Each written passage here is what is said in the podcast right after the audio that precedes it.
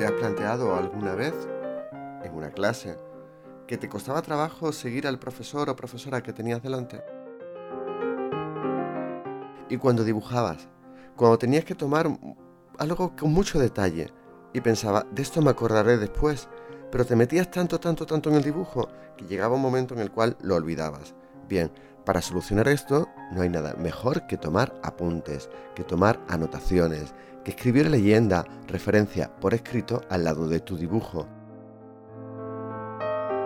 En este audio que vas a escuchar a continuación te voy a contar cómo tomar apuntes en general. Y tú, que no eres ni tonto ni tonta, lo podrás aplicar a tu forma de utilizarlo cuando dibujas. A dibujar se aprende es un podcast a partir del cual podrás saber cómo hacerlo. Con el profesor titular del área de expresión gráfica arquitectónica de la Universidad de Les Illes Balears, Antonio Fernández Coca.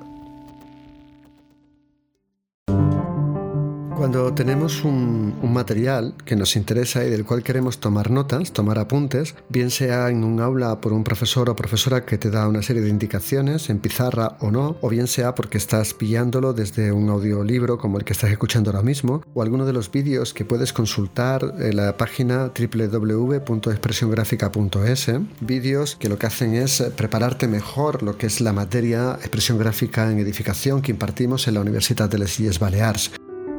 Cuando haces esa toma de apuntes, lo que tenemos que tener en cuenta son una serie de parámetros que te permita luego poder estudiarlos, poderlos memorizar de una manera más fácil. Para conseguir esto necesitamos hacer una serie de pasos.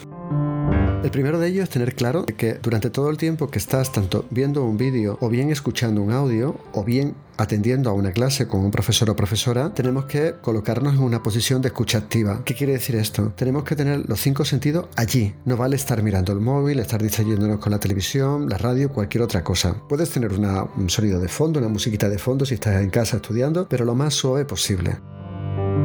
Cuando tú tomes nota, no fotocopies o digamos, no tomes lo que se está contando ahí literalmente paso a paso.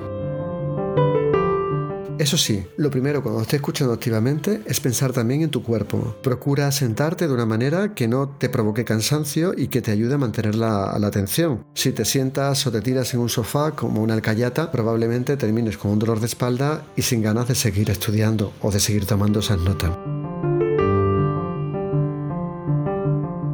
Es importante cada vez que estés viendo esos vídeos escuchando estos audios y no entiendes algo, lo apuntes también sobre tu cuaderno para poderlo preguntar a tu profesor o profesora. Es importante que no lo dejes para otro momento. Hazlo inmediatamente, hazlo cuando está sucediendo. Incluso en el aula, cuando no entiendas algo, por favor, interrúmpenos, pregúntanos. Enseguida podremos solucionar ese problema, ese malentendido o esa cosa que puedas no, comprender perfectamente y podremos avanzar directamente en las explicaciones. No lo dejes para otro momento. Te decía antes que cuando tomes apunte no lo copie todo al pie de la letra. Hacer eso es absurdo porque no tiene ningún sentido. Lo que tenemos que hacer es sintetizar. Hay que sintetizar lo que se escucha y lo que se está comprendiendo a medida que estamos viendo ese trabajo, estamos viendo esos vídeos, escuchando ese audio o atendiendo en clase. Al tomar esos apuntes sintetizados y tomar esas anotaciones de aquello no entiendo, en el caso de que sea una clase no presencial, para preguntarlo luego, nos va a permitir desarrollar mejor tu capacidad de atención, análisis, agilidad mental y también capacidad de síntesis. También vas a evitar fallos de memoria al dejar constancia escrita de lo que ocurre durante tu estudio de una determinada materia. Recuerda que mucho de lo que te están diciendo en esos vídeos, de lo que están diciendo en esos audios, de lo que te está explicando tu docente, tu profesor o profesora en el aula, no está en los libros. Mucho de lo que ellos te puedan contar parte de experiencias laborales, experiencias reales que vas a tener que tener en cuenta para tu devenir futuro. Entonces, no digas, ah, esto ya lo miraré más adelante, lo leeré en un libro. No, toma nota de eso también. Recuerda que tomar apuntes es aprender a sintetizar ideas en el menor número de palabras posible. Recuerda que para contar algo importante no hace falta enrollarse, lo que tenemos que ir es concreto, directos y al grano. Otra de las cosas que estás haciendo cuando tomas apuntes es que puedes relacionarlo todo. Recuerda que todo en la vida está relacionado con todo.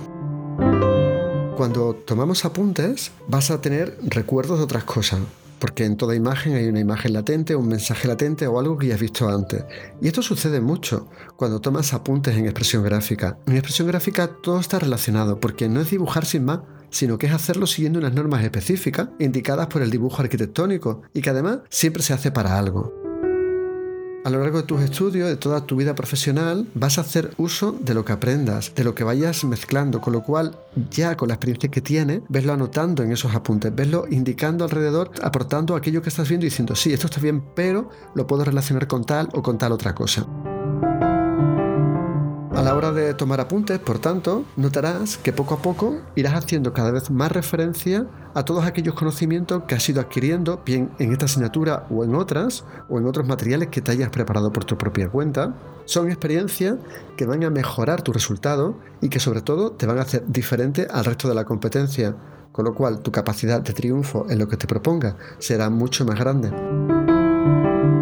Trabajar con fichas es algo que le va bien a la gente. No a todo el mundo, pero sí a mucha gente. se trata de elaborar tus propias fichas temáticas sobre lo que estás aprendiendo.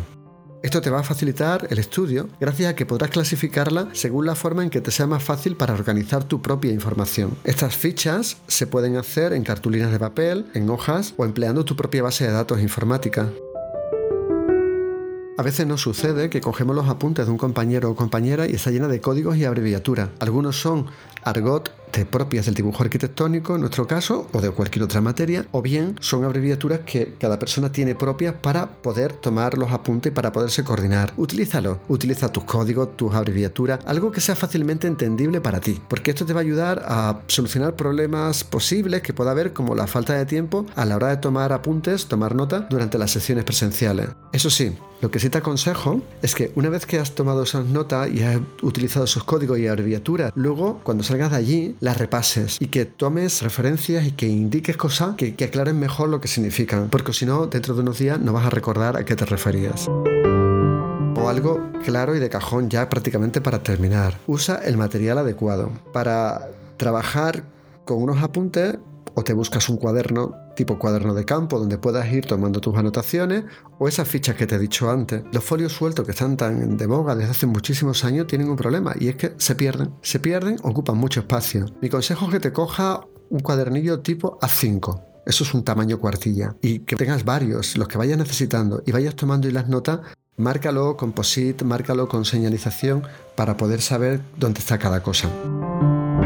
Hay gente que toma los apuntes directamente sobre el ordenador. Quizá yo es que pertenezco a otra generación donde veo que escribir a mano hace que se afiancen mucho más los conocimientos que cuando los tecleo en la pantalla. Pero esto va al gusto de cada cual y a la forma de cada cual de trabajar. Para terminar, te voy a indicar una serie de errores frecuentes el primero de ellos que intentes copiar literalmente todo lo que dice el profesor. Esto solamente sirve para agotarte y cansarte. El segundo es copiar lo que no entiendes. Si lo haces así, seguirás sin entenderlo cuando estudies. Así que mejor, si no entiendes algo, levanta tu mano y pregunta directamente tu duda al docente durante su explicación en el aula. Si eso te pilla viendo un vídeo o viendo un audio, anótalo y pregúntaselo en la siguiente clase o en una sesión de tutoría que puedas pedir con esa persona. El tercero de ellos es que escribas tan rápido que tu letra sea imposible de entender hasta por ti mismo. El cuarto es todo lo contrario. Si escribes muy lento, puede que termines perdiendo el hilo de la explicación. Mira, si estás tomando apuntes en clase y el profesor está utilizando y haciendo gráficos en pizarra, coordínate con otro compañero o compañera para que uno tome las notas escritas y el otro los gráficos de la pizarra. Luego reunir, los juntáis y ya tenéis los apuntes completos. Otro error es escribir sin dejar márgenes. Sí, puedes ahorrar papel, pero eso te va a impedir completar los apuntes posteriormente.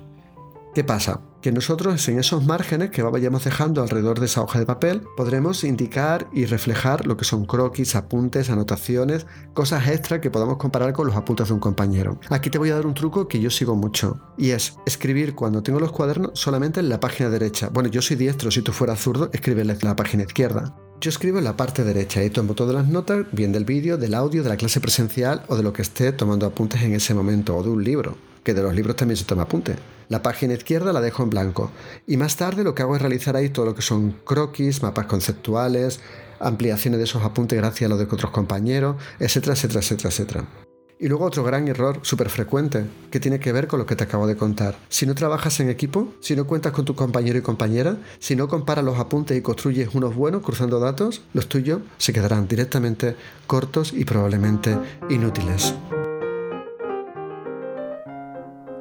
Mano, croquis, tomar apuntes, papel, lápiz. Pero, ¿qué es un lápiz? Vamos a verlo en el próximo audio, no te lo pierdas. Más información desde la web expresiongráfica.es. A dibujar se aprende es un podcast a partir del cual podrás saber cómo hacerlo. Con el profesor titular del área de expresión gráfica arquitectónica de la Universidad de Les Illes Balears, Antonio Fernández Coca.